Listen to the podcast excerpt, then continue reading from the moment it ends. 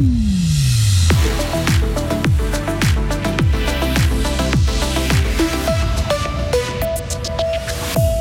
La vaccination des enfants en recul dans le monde, un retour en arrière de 10 ans qui alarme aujourd'hui l'UNICEF.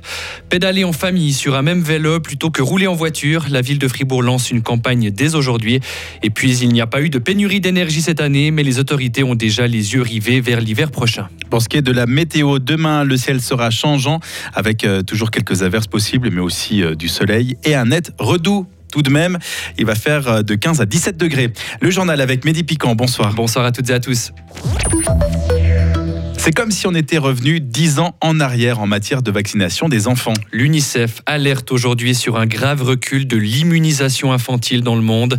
Durant la période de Covid, 67 millions d'enfants ont été privés de vaccins vitaux.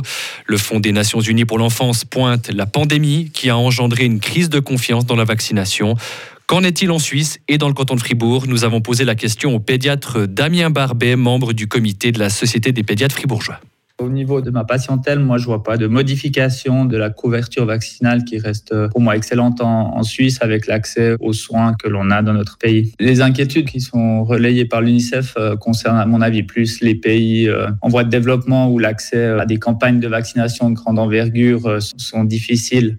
Après, je dirais peut-être la, seule chose à laquelle on est plus attentif, c'est par rapport à la population migrante qui arrive dans notre pays et qui a besoin d'avoir une couverture euh, vaccinale optimale, donc d'être revacciné notamment contre la rougeole et contre la poliomyélite. Entre 2019 et 2021, le taux de vaccination infantile a chuté dans le monde de 5 points de pourcentage à 81% du jamais vu depuis 2008. La ville de Fribourg veut inciter les familles à se déplacer à vélo. Oui, elle lance dès aujourd'hui une campagne de promotion. Elle met gratuitement à disposition des familles deux vélos électriques durant deux semaines. Ces vélos ont la particularité d'être rallongés. Des enfants peuvent donc prendre place à l'arrière. Delphine Chop a trois enfants et habite en ville de Fribourg. Elle utilise ce type de vélo pour se déplacer en famille. Elle est déjà séduite par le concept. C'est un vélo qu'on appelle long tail parce qu'il est plus long à, l'arrière, c'est-à-dire qu'il y a une banquette derrière la selle de vélo du chauffeur qui permet de mettre jusqu'à trois enfants. Ce vélo est un peu plus long qu'un vélo habituel, mais il se manie tout à fait facilement comme un autre euh, vélo à partir du moment où on a essayé une petite demi-heure de le manipuler. Pour moi, le challenge, c'est un peu rigolo, mais c'était au moment où tous mes enfants sont sur le vélo de réussir à descendre la béquille pour démarrer. C'était le moment où je vais mettre mon vélo en équilibre qui me stressait un peu plus, mais en fait, dès qu'on a pris le coup, c'est très très simple. Et cette action va durer jusqu'à l'automne prochain. À la fin de la campagne, les participants pourront gagner un des deux vélos électriques. Et si ça vous intéresse, vous pouvez vous inscrire sur le site internet de la ville de Fribourg. Un mot de musique maintenant. Le programme de l'Estival est connu. Gotthard, Claudio Capéo, MC Solar ou encore L'Homme Pâle, ce sont parmi les têtes d'affiche de cette 31e édition. L'Estival aura lieu du 26 au 29 juillet prochain au bord du lac de Neuchâtel. L'hiver est passé sans pénurie d'énergie. Le Conseil fédéral a fait le bilan cet après-midi à Berne avec les cantons, les entreprises et les représentants de la branche. Le gouvernement souligne que le pire a été évité grâce notamment à la météo clémente et aux mesures préventives. D'importantes quantités de gaz et d'électricité ont ainsi été économisées tant dans le secteur public que privé. Les autorités ont-elles exagéré la situation? Écoutez la réponse du ministre de l'économie Guy Parmelin. Gouverner, c'est prévoir. Je dirais que c'est une phrase un peu creuse. Mais si on avait un hiver très froid avec la sécheresse qu'il y a eu, certainement qu'on aurait pu avoir des gros problèmes.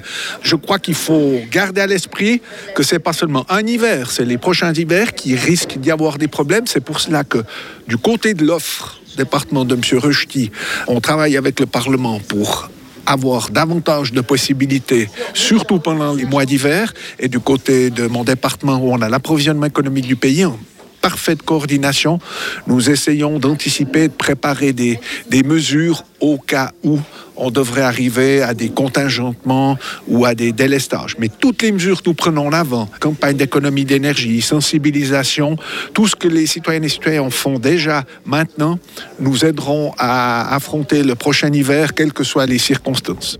Le Conseil fédéral appelle les entreprises et les particuliers à continuer les efforts et continuer d'économiser de l'énergie. Le risque de pénurie reste élevé l'hiver prochain. L'ambassadeur russe en Suisse a été convoqué aujourd'hui à Berne. Il a été appelé par le département fédéral des affaires étrangères après les menaces proférées contre un journaliste de la NZZ. Les services du conseiller fédéral Ignazio Cassis ont fait savoir à l'ambassadeur que de tels propos sont inacceptables et pas tolérés en Suisse. Suite à la parution d'un article, l'ambassade de Russie, mécontente, avait mis la pression sur le journaliste en affirmant que de telles déclarations pouvaient valoir de la prison en Russie. Et puis enfin, aux États-Unis, la méga fusée Starship a explosé en plein vol juste après son décollage. La mission a donc pris fin prématurément cet après-midi au Texas. Il s'agissait du premier vol test de ce véhicule développé par SpaceX, la société du milliardaire Elon Musk. Cette fusée doit à terme pouvoir amener des humains vers la Lune et la planète Mars. Malgré cette explosion, cet après-midi, la société SpaceX s'est félicitée de cette opération qui représente un premier succès selon elle. Elon Musk a d'ailleurs déjà promis un nouvel essai dans quelques mois. Avec Mehdi, on avait des billets, on les a jetés. J'espère qu'ils seront toujours valables. Exactement. On a un peu peur quand même. Hein. Une fusée qui euh, explose, mais malgré tout, c'est une réussite. Je ne sais pas ce qu'ils attendent comme réussite pour de vrai. Effectivement, bon, rien que le fait, je crois qu'elle est décollée, c'est déjà, quand déjà même ça. Un, un, grand pas, effectivement. Mais je sais pas pour dire, mais il y a d'autres, euh, enfin la NASA ou des gens comme ça arrivent à faire décoller des fusées, puis elles explosent pas. Ouais, mais pas des fusées autant grandes et autant ah, puissantes. Ah, c'était ça, d'accord. En tout cas, les images du décollage sont assez impressionnantes. C'est vrai, je vais aller regarder ça de ce pas, ça m'intéresse. Merci beaucoup, Mehdi. On vous retrouve à 19h. À tout à l'heure.